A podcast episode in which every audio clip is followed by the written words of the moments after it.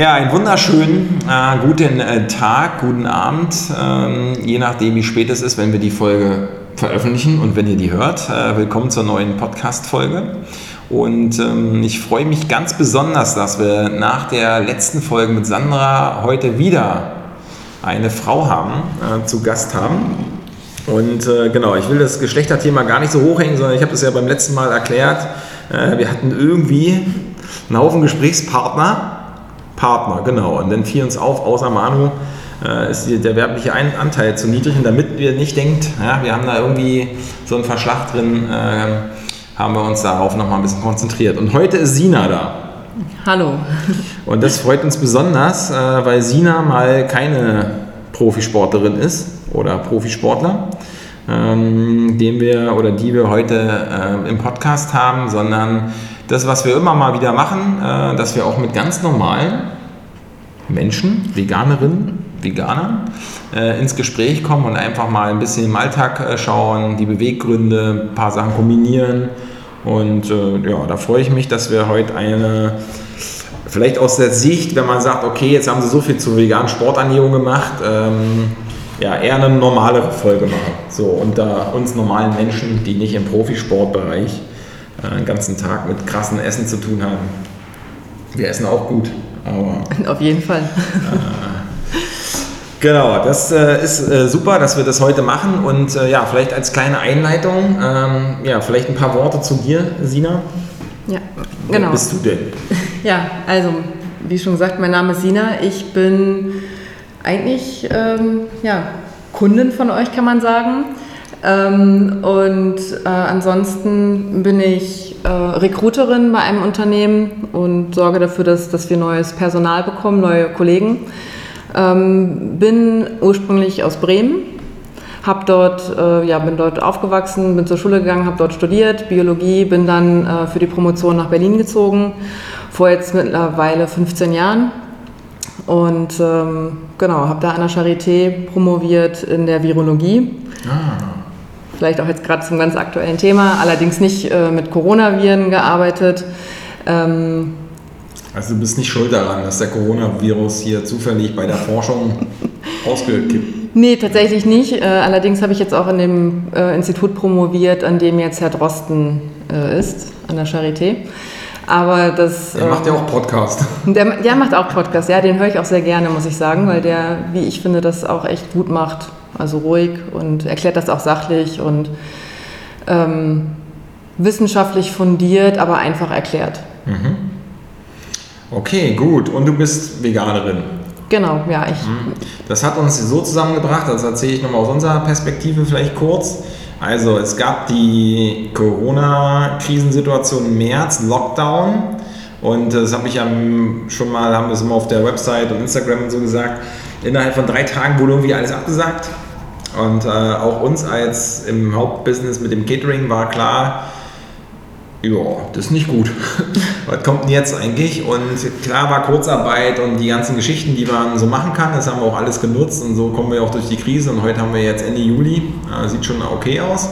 Ähm, musste jetzt nicht sein, ja, zumal mhm. wir als Veganerin, Veganer ja gar keine Schuld dran haben, ja, äh, wenn so ein Virus vom Tier auf den Menschen überspringt. Aber das ist nochmal eine andere Frage, kommen wir vielleicht nachher nochmal dazu.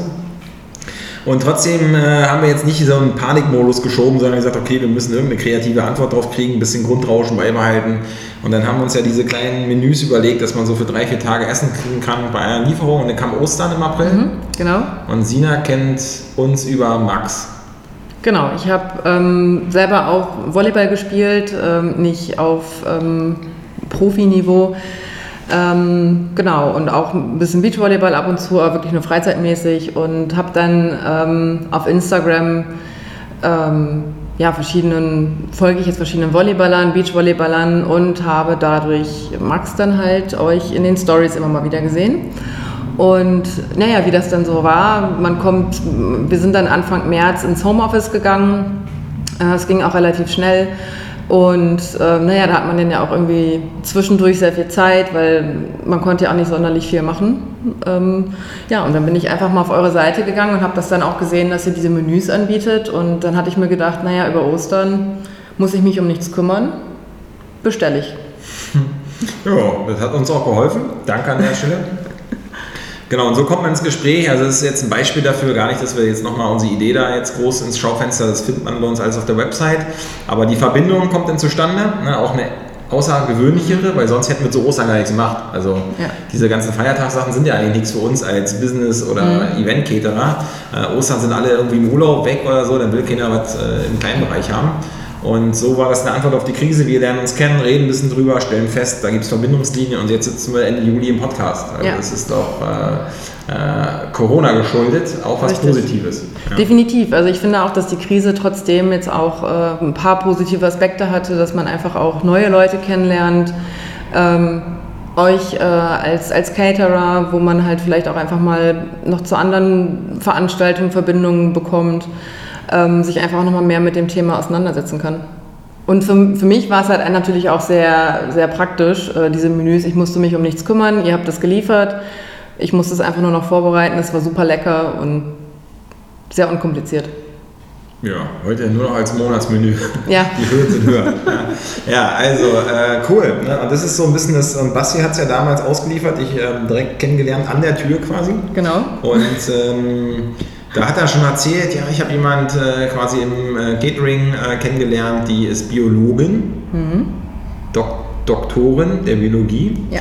und hat äh, ihren Doktor zur Virologie gemacht. Genau. Gesagt, das ist ja ein Treffer. ja. Und äh, ja, das ist vielleicht als, äh, hast du eben schon gesagt, mit Drosten. Mhm.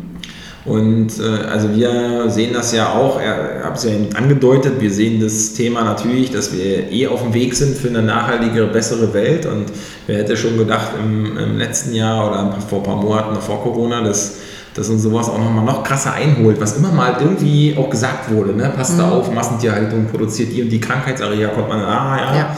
drum und dran und dann gab es immer mal wieder Highlights in der Geschichte Rinderwahnsinn, Schweinepest, Geflügelpest etc. Ich weiß noch, mhm. kurz vor Corona wurde noch gewarnt, dass die Schweinepest über Wildschweine ja. von Polen ja, genau. nach Deutschland kommt. Da wurden so kleine Zäune aufgebaut, um das abzuhalten. Und jetzt kommt so ein Hammer. Ähm, genau, und das, dass wir ja sowieso versuchen, das Essen nochmal neu zu sortieren mit unseren kleinen Möglichkeiten. Mhm. Aber wie siehst du denn als vegan lebende Person, Veganerin und Virologin diesen Zusammenhang? Naja, also ich, ich, ich, bin da, ich bin da natürlich, ich bin keine Expertin, in, was, was Coronaviren angeht jetzt, oder, ähm, aber ich sehe halt schon jetzt über die Zeit, ich habe mit 14 aufgehört, Fleisch zu essen. Damals war es noch nicht so präsent, diese Massentierhaltung gab es sicherlich auch schon. Ich habe da nie ähm, mich tatsächlich mit so richtig befasst. Das kam jetzt ja erst über die Jahre auf, das Thema. Und natürlich ist es auch klar, wenn man Tiere auf engstem Raum hält, dass da und das auch natürlich nicht zu den besten Bedingungen, weil es natürlich auch günstig, äh, billig sein muss, günstig sein muss, äh, dass dann natürlich auch äh, Krankheitserreger ähm, auch anfangen zu mutieren und dann auch ähm, eventuell auf die Menschen übergehen und der Körper des Menschen damit nichts anfangen kann, das sich nicht, nicht dagegen wehren kann. Ähm, alternativ wird natürlich dann auch viel Antibiotika gegeben. Gut, gegen Viren jetzt nicht, äh, nicht, nicht wirk wirkvoll, wirkungsvoll, aber ähm, ja, ist auch nochmal eine andere Thematik wahrscheinlich. Ähm, aber natürlich erhöht das immer das Risiko und ich glaube, jetzt gerade diese Krise zeigt uns auch nochmal mehr, dass wir da vielleicht nochmal mehr hingucken sollten. Also bewusster leben jetzt in. Das hören wir öfter, dass äh, Menschen sagen, ja, durch die Krise bewusster Umgang mit Ernährung. Mhm. Ich habe tatsächlich jetzt so ein paar, ich darf ja die Namen noch nicht verraten, aber die, also es ist schon witzig, wer da alles, also wen wir jetzt zur Zeit in der Monatsversorgung haben, weil wir koppeln das ein bisschen an Ernährungsberatung. Mhm. Ähm, das ist schon witzig, also Grüße an der Stelle, wer sich angesprochen fühlt. Und dann auch nochmal ein, zwei andere Sachen, die erstmal gar nichts mit uns zu tun haben, oder unserem Umfeld, die uns wirklich noch ausgedacht haben vor gewissen ja. Zeiten und jetzt auf einmal vegane Wochen machen und äh, Erfahrung. Ähm, bin ich mir noch, weiß ich noch gar nicht so richtig. Also man hört das ein paar Mal, aber ob sich das nochmal niederschlägt? Nein, ich, ich glaube halt schon. Es ist ja, man, also jetzt auch über die, über die Zeit, als ich damals aufgehört habe, Fleisch zu essen, das war ja noch nicht so populär damals. Und, äh, Was heißt jetzt eigentlich damals, zur Einordnung nochmal? 1994. Ach ja, okay. Und ähm, da gab es ja auch noch nicht diese ganzen Ersatzprodukte, die es jetzt mittlerweile gibt. ähm, Und man kriegt ja auch immer wieder einen Spruch irgendwie und die Leute sind ja immer so, oh, wie, das könnte ich ja gar nicht. Ähm, aber ich glaube, dass jetzt, ich habe so ein bisschen das Gefühl, dass durch jetzt gerade durch diese Corona-Krise jetzt so wirklich nochmal so, so nochmal eine Änderung des Bewusstseins ähm, da ist bei vielen Menschen, ähm, sich wirklich auch mal mit ihrer Ernährung auseinanderzusetzen. Also zumindest ist es in meinem Umfeld so. Ne? Also ähm, ich kriege zwar immer noch mal irgendwie einen blöden Spruch, äh, Mangelernährung und äh, was man alles so hört oder ich esse deren Essen das Essen weg, äh, sowas. Aber ich glaube auch, dass es halt natürlich nur so Sprüche sind, ähm, weil unbewusst auch ähm, die Leute wissen, dass es vielleicht auch besser ist, weniger Fleisch zu essen oder gar kein Fleisch zu essen. Hm. Ja, ich bin da, bin da, äh, also die Absatzzahlen für Fleischersatzprodukte sind ja auf jeden Fall durch die Decke gegangen. Mhm. Jetzt noch ein paar Berichte gesehen. Und dass die Supermärkte da immer mehr listen, das ist ja sowieso beobachtbar und ein Trend und kriegt ja jeder mit. Ja, ich bin mal gespannt. Weil bei uns immer so in der Grabmesser wäre ja, gibt es noch mehr Bereitschaft für rein veganes Essen in die Firma zu bestellen oder mhm. bei Events, umso größer das Event, umso mehr ist ja das Risiko, dass der Eventplaner, Planerin sagt, oh, wenn da gar kein Fleisch ist, ist mir zu riskant, denke ich ja nur Mecker und so. Aber wir haben solche und solche, die, die sich trauen, aber das hätte ich auch, glaube ich, ohne Corona ist der Kampf ja sowieso. Bin ich mal gespannt, was da jetzt in Zukunft noch so kommt bei den bei den Events. Ja, das Interessante finde ich ja auch, wenn ähm, ähm, ich hatte vor ein paar Monaten hatte ich äh, Freunde zum Essen eingeladen, habe eine vegane Lasagne gemacht und ähm, da, also klar, die wissen, dass ich vegan lebe, wussten auch, dass die Lasagne vegan ist und dann waren sie aber selber überrascht, als sie die gegessen haben, oh, die schmeckt ja richtig gut und ich hätte es gar nicht gedacht, dass die vegan ist.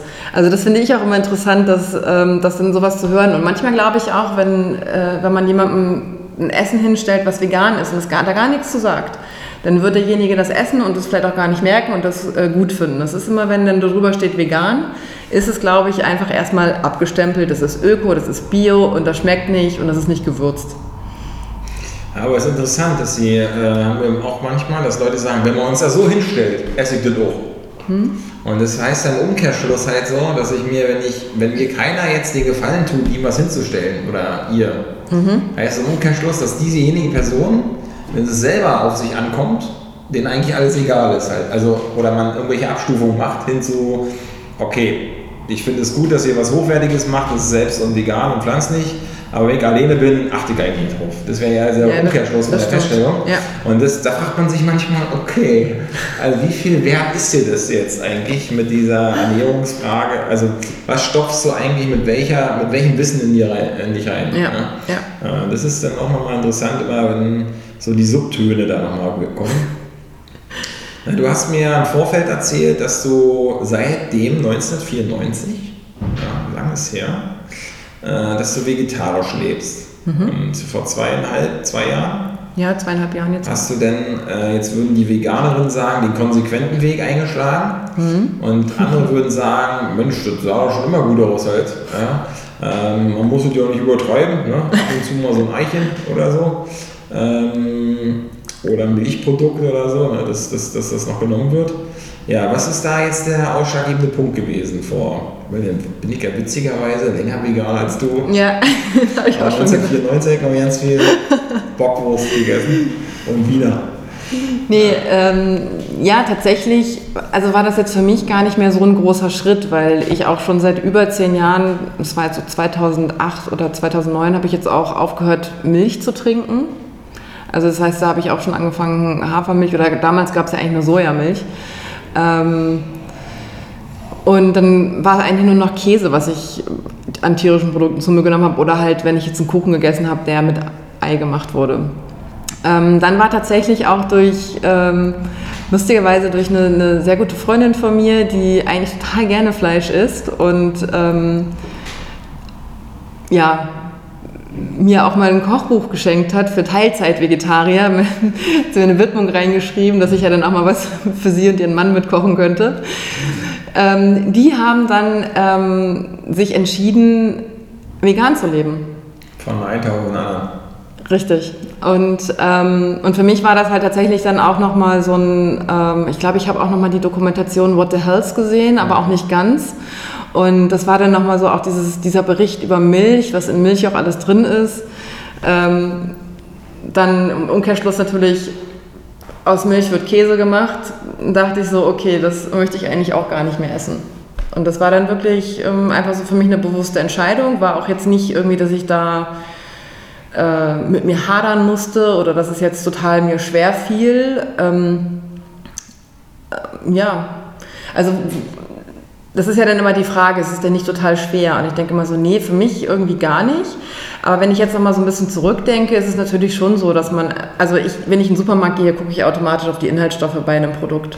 Ich kenne jetzt mittlerweile, nach zweieinhalb Jahren kennt man schon die Produkte, die man kaufen kann. Ähm, aber trotzdem ist es immer noch, dass man da äh, auf die Inhaltsstoffe guckt. Lustigerweise auch, wenn ich äh, im veganen Supermarkt bin, gucke ich auch drauf, obwohl ich eigentlich weiß, ich könnte hier alles direkt kaufen. Ähm, ja, es gibt immer noch Abstufungen. Ja, das stimmt. Ja, gut, das stimmt. Sonnenöl, ne? also da kannst du mit verschiedenen Sachen arbeiten. Na, ja. es, es, ist vielleicht auch interessant, dass äh, der Wechsel heute von ich krass Fleisch ist mir alles Wur äh, mhm. Wurst ne, mhm. äh, hin auf vegan, dass der natürlich noch mal leichter fällt, als 1994 sich mit Ernährung auseinanderzusetzen. Ja. Erstens hast du heute einen Haufen Dokus bei Netflix und sonstigen Kanälen ja. und YouTube. Das heißt, dir wird noch mal vor Augen, also das, was die Fleischindustrie ja eigentlich verheimlicht, ne, die Sichtbarmachung der Brutalität, wird heute, wenn du es willst, mit ein paar Schlagworten siehst du das Mhm. Und dann kannst du dir nochmal eine andere Meinung dazu bilden. Und ähm, plus Arbeitsbedingungen, wenn das nochmal wichtig ist, siehst du es nochmal, ja. kriegst du gleich alles serviert ja. halt. Ne? Und Gesundheit und wie auch immer, also auch, das war 94 nicht so. Ich weiß, es gab mal eine Bravo Girl oder so, weil die Mädels Oha. viel mit vegetarisch gemacht haben. Gab es immer mal so Berichte aus so, einer, aus so einem Tierheim und so. Also oh Gott, ja. Mhm. Immer mal haben die versucht, bei allen Pop-News halt äh, irgendwie immer mal so ein Thema aufzubauen. Und war klar, bei der Zielgruppe kann man so mit Tierquälerei die aufzudecken und was dagegen ja. zu machen. Das war mal so ein Thema.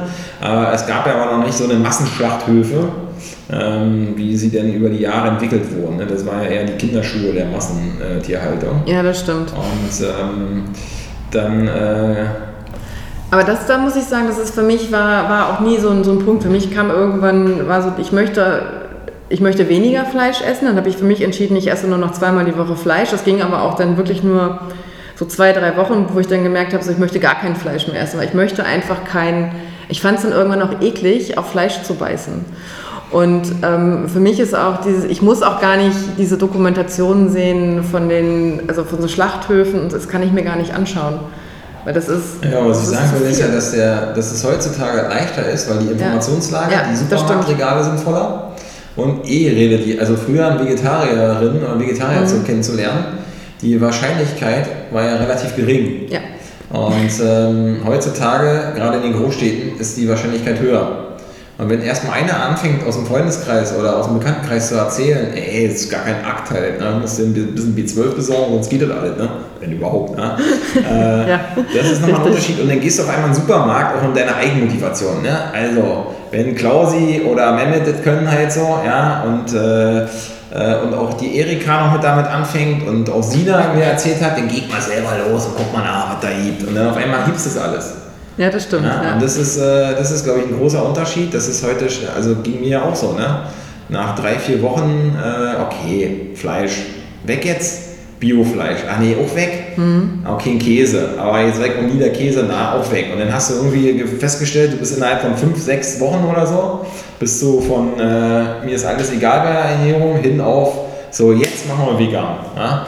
Ähm, das ging auf jeden Fall rasant schnell, weil eigentlich so die Anpassungsschritte sofort gemacht werden konnten hat eine neue Auswahl, musstest dir da, also ist eine Entscheidung gefällt, dich aufs Neue eingelassen und festgestellt, krass, es geht doch nochmal krasser.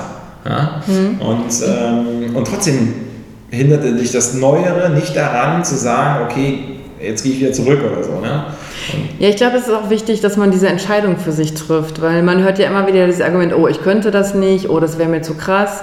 Aber ähm, wenn man wirklich diese Entscheidung für sich trifft, dann ist die Entscheidung auch gar, es ist dann gar nicht mehr so, so schwer, weil das ist ja eine Entscheidung, die man für sich getroffen hat, wie ich höre jetzt auf zu rauchen oder so. Also zumindest stell es mir vor, ich habe nie geraucht. Muss der Raucher oder die Raucherin noch kommen. ja, genau. Aber wenn halt der, der Ex-Raucher, die Ex-Raucherin, die kann das ja super sagen. Mhm. Also weißt du noch den Punkt da und da durchgezogen. Also hast ja. du mal geraucht? Nee, ich habe nie geraucht. Okay, weil ich Deswegen, bin ja Ex-Raucher und ich habe dann mehrmals den Punkt gehabt und hat nicht so geklappt, aber heute nach, ich glaube, ich bin jetzt fünfeinhalb Jahre rauchfrei.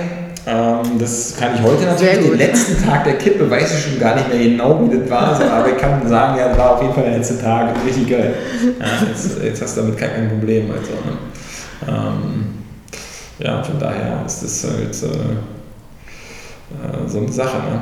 Naja, und ähm, trotzdem die Frage, warum verzichtet man denn, also wenn man jetzt diesen vegetarischen Weg hat, lange, eigentlich voll dran gewöhnt ist, und die, jetzt gibt es diesen Input mit vegan, aber jetzt muss man ja trotzdem selber nochmal drauf kommen.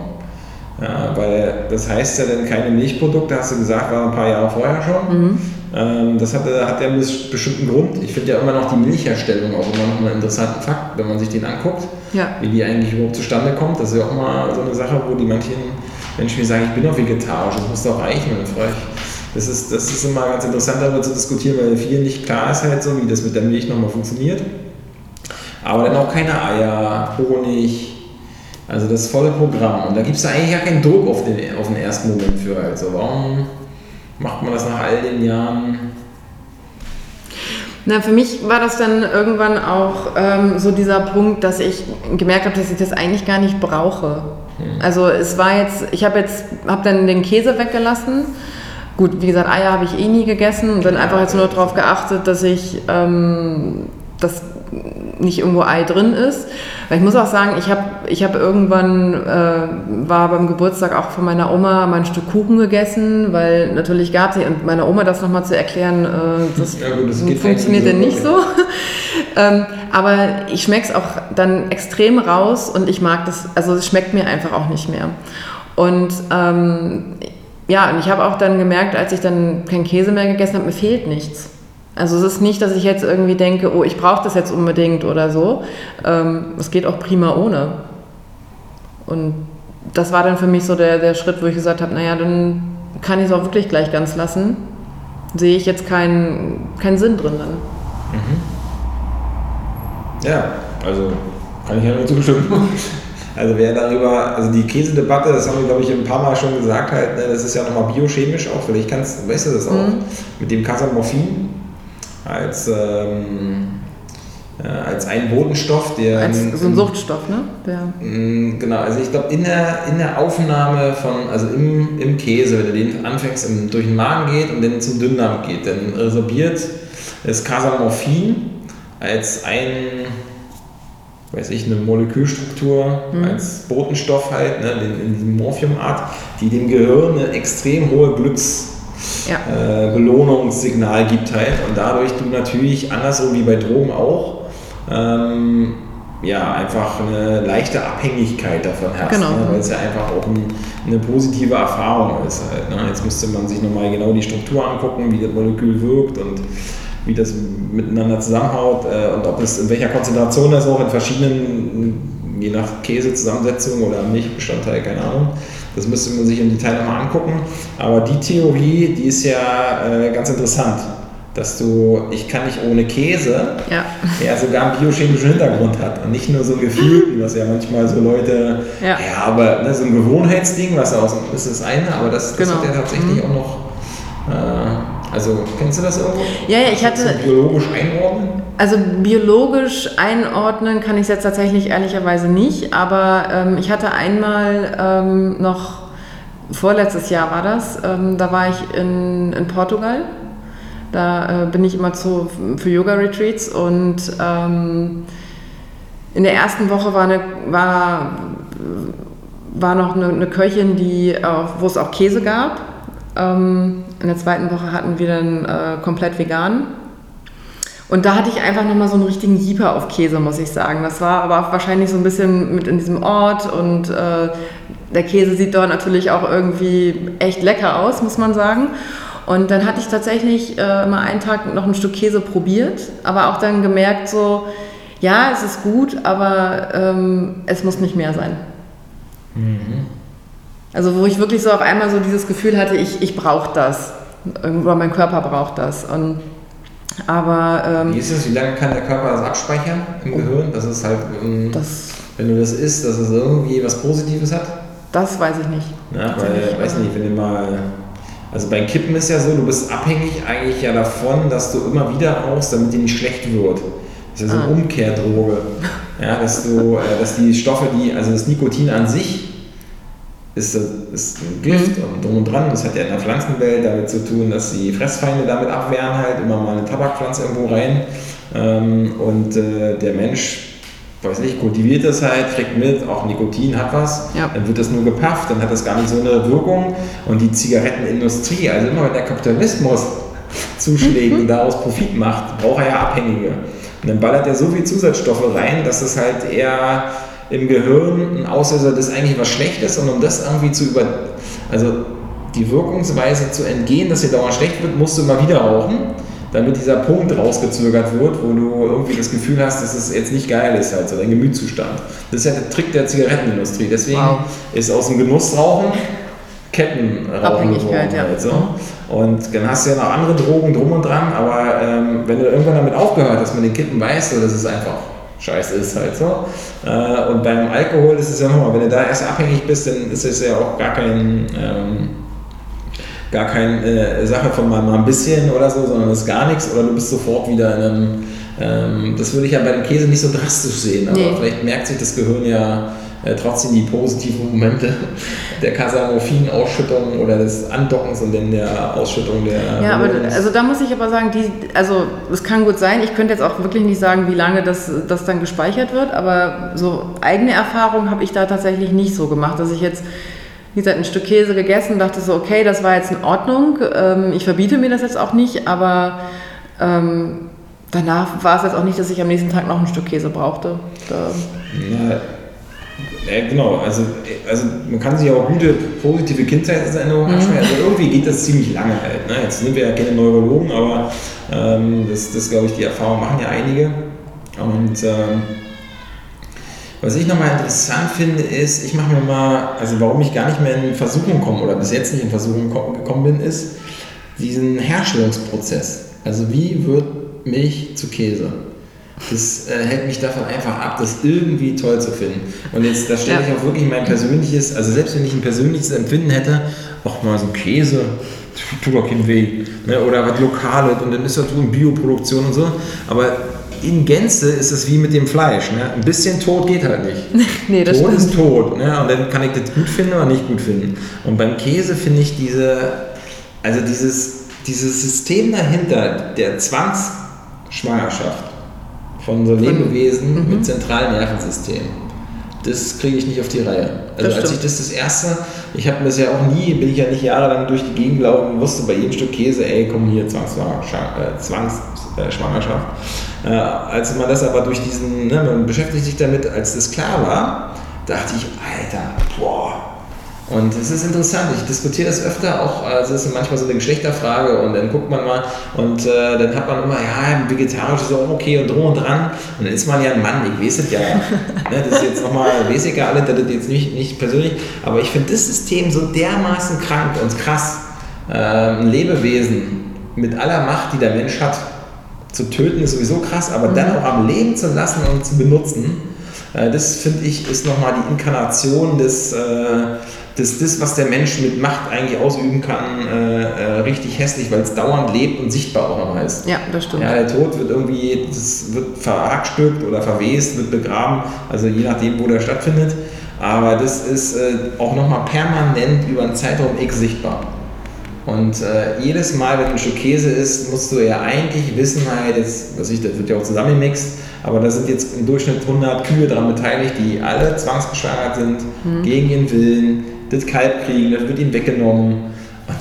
Also das schützt mich auf jeden Fall enorm davor, nicht weil ich irgendeine Versuchung habe, sondern das ist für mich abgespeichert, das wie, dass man bestimmte also dass man bestimmte politische Richtung scheiße findet. Ja. So Grille halt, ne? oder weiß ich, irgendwas nie machen würde halt.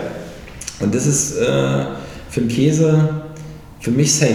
Also bei Milch sowieso, ne? das ist ja dann nochmal ähm, so eine Sache, dass ich mir denke, krass, dieses System, das ist so an Grausamkeit nicht zu überbieten.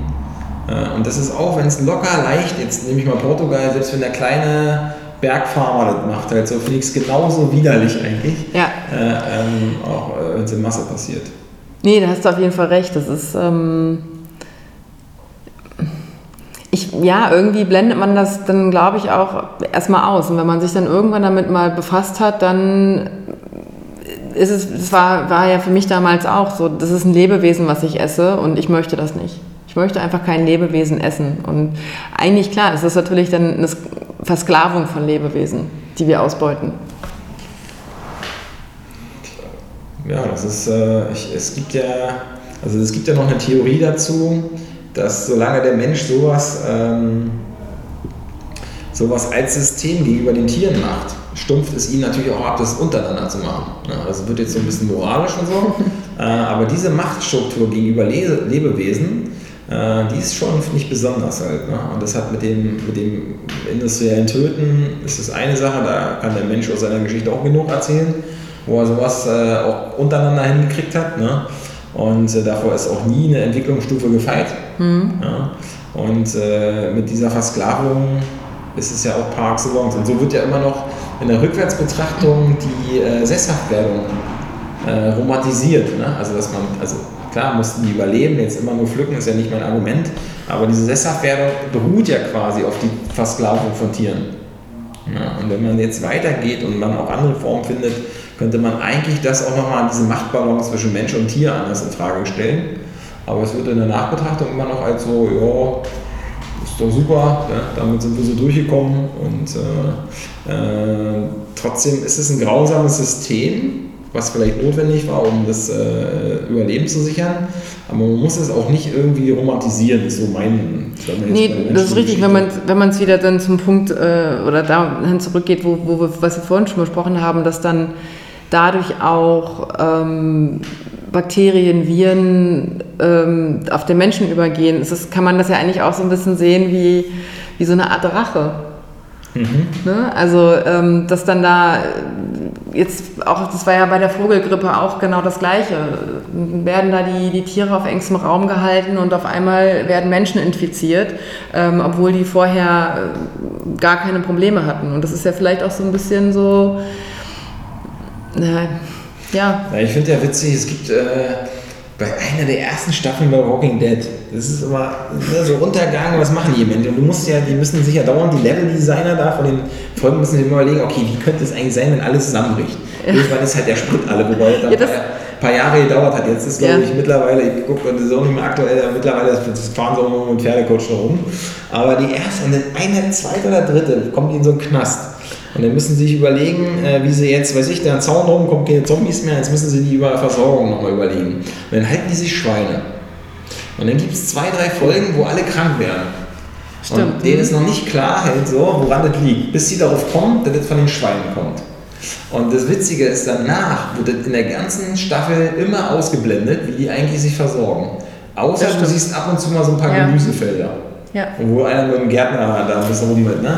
Weil irgendwann ist so Supermarktplünder nicht mehr. Ja, das, das habe ich mich auch gefragt, und, wie funktioniert äh, das? Und frische Sachen sowieso nicht mehr. Und das ist nochmal interessant, dass es eigentlich ein ernstes Thema aufgegriffen wird. Aber äh, nicht eher als Neben, also so Nebenstrang, weil wirklich aktiv. Genau, ne? dann wird es aber so abgeschafft, weil mhm. ey, das ist voll die Bedrohung, aber es wird nicht weiter. Mhm. Äh, aber das ist, äh, genau, das ist jetzt nicht äh, das Hauptthema, ist ja auch nochmal eine andere Ausrichtung. Aber das ist nochmal bei manchmal auch bei so populären äh, Serien nochmal ganz äh, interessant, was wie, wie schnell wir, weil du hättest ja auch einfach Schweine halten können, ein bisschen, ja, hier guck mal, da haben wir Schweine. Und wenn du es total positiv sehen würdest, hm. dann sind halt glückliche Schweinchen, die da rumgrasen, ab und zu wird eins geschlachtet und hilft allen. Ja, aber das äh, haben wir dann nicht gemacht. Also es äh, fällt mir dazu mal ein, wenn ich ja, guter Punkt. Äh, das immer so ein bisschen äh, anguckt, wie das auch so dargestellt wird halt so. Ne? Äh, weil sonst hast du ja oft Dokus, die entweder knallhart sind oder die sich beschönigen, ne? also je nachdem, welche äh, Interessengruppe dahinter steckt halt. Und äh, ja, oder du hast jetzt durch Corona die ganze Geschichte mit den Schlachthäusern, mhm. wo es ja auch eher um die Arbeitsbedingungen geht. Ja. Aber dir nochmal dann klar wird nebenbei, krass, jetzt hat der Tönnies Schlachthof irgendwie ein Drittel des Schweineschlachtens in Deutschland, macht er da jeden Tag. 20.000 Schweine. Auch interessant, dass es jetzt erst aufkommt und nicht vorher. Ja, vorher war es so ein Zähne-Ding. Ne? Also mhm. alle, glaube ich, Schweineschlachtung war schon immer das hässlichste. Ja. Das ist ja auch ungefähr die Hälfte der, der toten Tiere, die, die die Fleischesser produzieren. Ähm, und das war schon immer irgendwie so ein Massending. Und äh, ja, jetzt kommt dann nochmal so das Gewalt, kriegt das im Gesicht, dann ist es halt so ein, so ein Typ, der einen Haufen Kohle hat, sich ja. nebenbei noch so einen Fußballverein leistet, weil er zu viel hat und äh, die armen Schweine da irgendwie in so Unterkünften hausen. Ähm, und ich weiß nicht, hast du jetzt die aktuellsten Entwicklungen geguckt? Jetzt soll das ja alles verboten werden, jetzt guckst du, welche Gegenreaktionen es gibt. Da gibt es schon, weiß ich, irgendwelche Geschichten, die rumgeistern halt so. Ähm, ob der jetzt da irgendwelche Fake-Gründungen, also Gründungen macht, um das zu entgehen oder nicht. Okay, halt, nee, das habe ich tatsächlich noch nicht. Äh Aber die Re Politik will den Regier, äh, reagieren, das alles verbieten. Und jetzt ist nochmal interessant, äh, der wird ja jetzt nicht einfach alle fest einstellen und sagen, ja, wollte ich schon immer machen. Äh, wie wird da jetzt darauf reagiert? Ne? Ähm, trotzdem politisch ist es voll im Fokus, wie so ein Schlachthof funktioniert und was da äh, an Masse rausgeht. Und ja, wird äh, auch dazu beitragen, nicht nur diese Theorie Tier auf Menschübertragung, Krankheiten, sondern auch, was hat bis zum Ende, bis zur Wursttheke, das eigentlich alles für einen Zusammenhang. Ja, genau, ja, nee, die Arbeitsbedingungen, das ist jetzt, glaube ich, auch ganz gut, dass das mal aufgedeckt wurde, dass die, ich glaube, es kommt halt immer mal, also es kam ja auch früher schon mal auf so ein Thema, aber jetzt ist es natürlich nochmal, äh, gerade in, in dieser Krise auch ähm, nochmal mehr Fokus, nochmal mehr Beachtung ähm, wo sich hoffentlich auch da wieder noch ein bisschen was im Bewusstsein ändert und ähm, auch nachhaltig ändert. Ich glaube, das ist das Wichtige tatsächlich. Ja, wir haben, äh, ich habe da noch einen Bericht gesehen und es gab auch einen Ausbau von so einem Gemüsehof in Bayern. Also das ist ja nicht nur die Fleischindustrie äh, das Ding, ne? wenn du Arbeitsbedingungen machst, auch die Gemüse. Also ist ja für die Veganerinnen und Veganer auch mal interessant. Also wer erntet eigentlich unser, ja. unser Gemüse?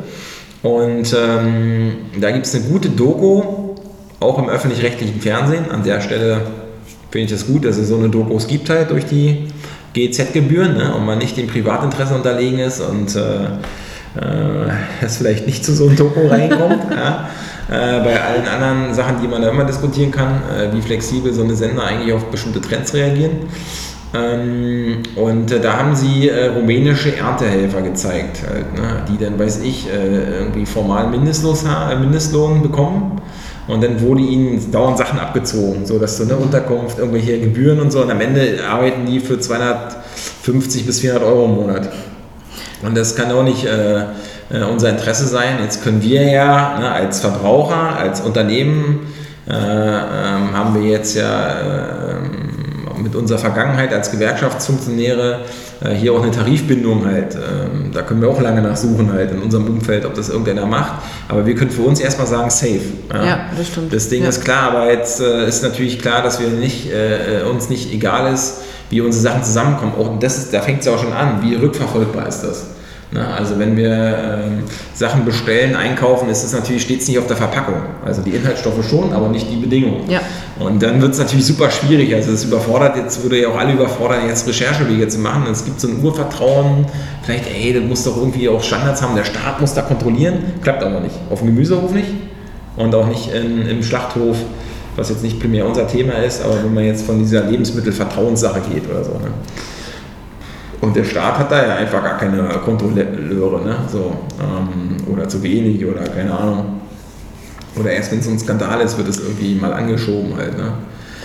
Ja, es ist auch die Frage, was für wen ist das von Interesse? Ne? Also so, so ein Unternehmen, wie ihr es jetzt seid, ihr achtet darauf, euch ist das wichtig. Ähm, ich glaube aber leider, dass es den wenigsten noch zu unwichtig ist und ähm, deshalb einfach der Druck noch nicht da ist, dass, dass sowas vielleicht auch mehr kontrolliert wird. Das war ja auch jetzt mit der Spargelernte kam das ja auch auf, diese ganze Diskussion. Und ähm, ja, auf einmal wurde festgestellt, wie systemrelevant äh, halb Osteuropa ist. Halt. ja, Früher genau. wurde einfach darauf gespuckt, weil Osteuropäer sind irgendwie immer alle kriminell. Also ja. jetzt sage ich das nicht, sondern es ist überspitzt jetzt so diese Vorurteile. Und äh, man sieht einfach, wie wichtig dieses ganze System ist und wie wichtig auch der Wert der Arbeit ist äh, der aber immer runter reduziert wird. Man muss sich das auch immer als Feindbild vorstellen. Als, also so versuchen ja auch Teile der konservativen Presse zu machen. Belastung, Sozialschmarotzer drum und dran, äh, sodass immer keiner auf die Idee kommt, ey, wir solidarisieren uns mal mit denen, äh, weil das hat total äh, auch einen Einfluss darauf, dass ich irgendwie frisches Zeug kriege. Also, ne? Und das ist so ein bisschen, ähm, ja, an, an Spots taucht das auf. Ob das so nachhaltig ist? Das ist halt die Frage. Ist ähm. eigentlich wäre wär das, wär das gut, das mal nachhaltig äh, auch zu gestalten und da auch ähm, vielleicht auch ja, zu reglementieren ähm, oder auch Standards einzuführen einfach. Ja, also Mindestlohn ist ja ein Versuch, in manchen Branchen auch zu kontern. Ne? Das reicht natürlich dann auf Dauer nicht. Ähm, und das, deswegen funktioniert das Gefälle so. Ne? Wenn du ja. rumänische oder äh, moldawische Arbeiterinnen äh, findest, die, für die sind natürlich 9,38 Euro und äh, Mindestlohn ähm, es ist natürlich ein ganz anderes Einkommen, als wenn du jetzt mal, weiß ich, in Corona auf Homeoffice gesetzt wirst und dann denkst du als guter Akademiker, ich helfe auch mal an der Basis. Ja. Dann gehst du zwei Tage ernten, hast einen Rückenschmerzen äh, und dann denkt sich der rumänische Kollege halt so, danke halt, so, dass du hier auch nochmal da warst. Ja. Ich bin übrigens schon fertig. So, und dann, ähm, na, das ist natürlich auch nochmal ein Gefälle, was erstmal ausgenutzt wird und äh, dass wir da einen Standard reinkriegen. Ja, das ist eben als ich die Berichte so gesehen habe, das würde natürlich manchmal helfen, wenn man selber einen Tick Feldarbeit macht und nochmal einen ganz anderen Austausch zum Wert der Arbeit hat, als es nur irgendwie, ja, ja, das können doch die machen. Ja. Ja. Ähm, genau. Wie heißt denn diese Dokumentation? Ist jetzt nicht alt, Mediathek. Okay. ARD Mediathek, müsste ich googeln, guck mal mit. Und dann ist es ja manchmal in so einem Format halt so, nicht irgendwie im bayerischen beim Bayerischen Rundfunk lief die jetzt vor anderthalb Wochen. Ah, okay. Wenn du das Gut, googelst, glaube ich, ja, sollte man, auch, sollte ich weiß jetzt nicht genau, und dann geht es um Erntehelfer und so äh, und Erntehelferinnen. Ähm, und das ist, äh, wenn man, glaube ich, vor Ort mit denen interagiert und die menschlichen Schicksale, in der Doku erzählt sie, wie ihr zweijähriges Kind in Rumänien zurücklässt bei der Oma und hierher kommt und jetzt die um Lohn geprellt und alles und dann erzählt die das so ein bisschen. Ne? Und jetzt okay machen wir mal normaler Menschenverstand sagt, ich glaube das auch, was da erzählt wird halt so, ne? Also weil ja. warum soll ich Ihnen jetzt nicht glauben? Äh, sondern ich glaube erstmal das, was ich da sehe, höre und so, ne? und mache mir dazu eine Meinung, dann denke ich mir krass, was sie auch an, an Aufwand betreiben halt. Äh, und man selber denkt sich, ja, ja, ja, ne, äh, das macht schon einer für mich. Ja. Und wenn man da eine Interaktion hinkriegt und einen Austausch, dann würde, glaube ich, man auch nochmal ein anderes Bild davon kriegen. Ne? Aber das ist. Äh, ja, es ist unsere Konsumgesellschaft. Ne? Genau. Ne? Und äh, ich meine, da brauchen wir jetzt gar nicht von anderen Sachen anfangen halt. Mhm. Ähm, das ist erstmal nur ganz praktisch, auch bei Veganerinnen und Veganer. Jetzt, ne, wie entsteht überhaupt das Lebensmittel?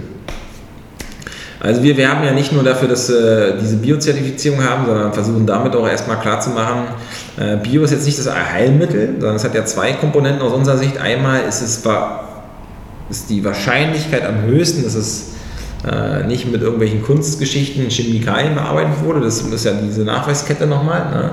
Ne? Äh, auch beim Produzenten neben Spuren, die immer passieren können, weil das Feld daneben irgendwie doch mit Glyphosat bearbeitet wurde mhm. und so. Und das zweite ist, dass man ein bisschen davon ausgehen kann, dass Bio natürlich nochmal eine andere Arbeitsbedingung hat, weil auch ein anderer Wert der Qualität abgefordert werden muss halt so. Ne? Also das ist jetzt keine Zwangsgeschichte, äh, sind, wären wir auch naiv, wenn wir das behaupten würden, aber das ist eine Chance und wir können natürlich nur sagen, wir versuchen, wo es geht, bio äh, orientierte Höfe, Bauernansätze auch zu unterstützen halt. Und da gibt es ja einen ganzen Teil an äh, Sachen. Äh, wenn die nicht zertifiziert sind, ist für uns immer ein bisschen schwierig, aber wir warten eigentlich sehnsüchtig auf manche Zertifizierung, um dann auch mit denen äh, auch Unterstützung zu, zu geben. Ne? Also das ist schon, ähm, das ist schon, äh, glaube ich, wichtig das hinzukriegen. Und du hast es selber gesagt, was Tofu in den 90ern gekostet hat und was heute ist. Ne? Also wenn wir da... Ja, wenn man den bekommen hat. Ne? Also ich muss ja sagen, ich war 2001, da war ich ja, ähm, habe ich noch in Holland studiert. Da war ich ganz überrascht, äh, als ich dort in den Supermarkt gegangen, gang, äh, gegangen bin. Da gab es ein ganzes Regal ähm, vegetarischer Ersatzprodukte. Und ähm, das gab es bei uns damals immer noch nicht in Deutschland so richtig. Also da musste ich wirklich ins Reformhaus gehen, äh, wenn ich sowas wollte. Ähm, ja. Ja, die Holländer. Die waren auch, sind auch, glaube ich, sehr fortschrittlich. Oh, ja. ja, die rauchen das Gras ja auch schon länger. ja gut, das stimmt. Ähm, ja, also von daher, ja, müssen wir mal gucken halt. Ne? Du hast ja die verschiedenen Felder. Ich bin da wirklich gespannt, äh, wie sich das, es ist ja nur, es bleibt ja, um das am Ende mal zusammenzubringen, weiterhin eine hochdynamische Situation. Das definitiv. Äh, auch mit Corona im Hintergrund, äh, wie werden die nächsten, wir können eigentlich gar nichts planen. Also nee. äh, selbst wenn einer was äh, gerade für Oktober plant, dann weiß ich eigentlich schon im Hinterkopf, Ja, Kann auch jederzeit rein, machen wir auch alles. Aber eigentlich ist hier gar nichts äh, safe halt. Äh, auf der anderen Seite gibt es die ganz spontanen Sachen, die dann immer, ey, wir wollen heiraten. Nächste Woche. wir müssen die Zeit jetzt nutzen, wo solange es erlaubt ist. Also da gibt es äh, verschiedenste Sachen. Ähm, ja, Ja, man muss halt das Beste draus machen. Ja, Ja, flexibel da, bleiben. Wie sieht es da bei dir aus? Ähm, Homeoffice, wie lange noch? Was denkst du, wird im Winter passieren? Bis Ich- Winter? Also ich gehe davon aus, dass wir noch, also wir haben ja diese Rota wir haben eine Rotation, wo ich jetzt zwei Wochen im Homeoffice bin, zwei Wochen im Büro, äh, sind in kleine, in kleine Gruppen aufgeteilt worden. Ähm, ich gehe davon aus, dass es dieses Jahr noch so weitergehen wird. Naja, das ist Also- öfter. Das ist auf jeden Fall bis Jahresende gleich. Ne? Dann Ja. sind es ja gleich wieder sechs Monate oder fünf. Definitiv. Und äh, es ist eigentlich schon für die Corona-Verhältnisse eigentlich auch wieder eine krass lange Zeit, die man jetzt auf einmal im Voraus schon mal Ja. so eine Sachen abcheckt. Ne? Äh, weil es ja auch bei Sportveranstaltungen darum geht, na, wie viele Zuschauer, welches Konzept und so. Aber in den Büros hört man oft, ja, bis Jahresende ähm, ist, eigentlich, ist eigentlich dicht halt so. Ne? Ja, ich meine, jetzt eine Prognose äh, herzuleiten ist halt, oder zu stellen, ist halt auch schwierig. Wenn man jetzt den Leuten sagt, ja, ihr könnt alle wieder ins Büro kommen und dann zwei Wochen später heißt es lieber äh, doch nicht, ist halt auch schwierig. Und ähm, ich finde es auch ganz angenehm. Es bietet auch eine gewisse Flexibilität, es ist alles auf freiwilliger Basis. Ähm, ja, also hat jetzt auch neue, also, ja, Neues ermöglicht sozusagen auch, ne, dass das Homeoffice auch wirklich funktioniert, funktionieren kann ähm, hat das ja auch gezeigt. Und ähm, ja, ich bin mal gespannt, was, wie sich das auch weiterentwickelt. Also dieses Jahr definitiv noch, wie es im nächsten Jahr weitergeht, werden wir sehen. Ja, es wirkt auf jeden Fall skurril. Definitiv. Alle verlagern auf 21, aber Ja. mal gucken, was dann passiert. Dann- Ja, also das haben wir bei Hochzeit ja auch ganz viel Verlagen auf 21 und dann äh, mal gucken. Ne? Alle hoffen, dass es dann irgendwie was gibt halt, so, um damit nochmal offensiver umzugehen. Naja, können wir nur, wenn so viel Gewerbeimmobilienflächen frei werden, weil alle im Homeoffice sind, dann brauchen wir mehr Wohnfläche. Ja? Kann man wieder innenstadtnah wohnen. Ja? Vielleicht hat das ja was. Genau, gut. Äh, Sina, ich würde sagen, wir haben eine kompakte Dreiviertelstunde rum und ähm, bedanken uns auf jeden Fall fürs Zuhören. Ich bedanke mich bei dir, Ja, ich danke, dass ich hier sein konnte. dass wir genau ein Die Einladung, unkompliziertes, danke. spontane ähm, Kennenlernen auch in eine Podcast-Folge münden kann. Und dass wir im Sinne der, wir sagen immer bei uns Part of the Vegan Movement. Und Movement ist ja breit und unbestimmt manchmal. Ja, man muss ja gar keine Unterschriften leisten. Und das ist für uns so ein bisschen der Ausdruck dafür, dass wir, wenn wir ähm, das Gefühl haben, wir plaudern einfach auch ein bisschen, äh, mit Substanz natürlich, aus den einzelnen Hintergründen, die jeder mitbringt, dann ist es genau diese Bewegung, die, die das so ein bisschen zusammenfasst. Ja, in dem Sinne, viel Spaß noch ähm, beim weiteren Tun und ähm, wir bleiben in Verbindung. Das auf jeden Fall. Und äh, ich wünsche euch da draußen alles Gute bis zur nächsten Folge. Ciao, ciao. Tschüss.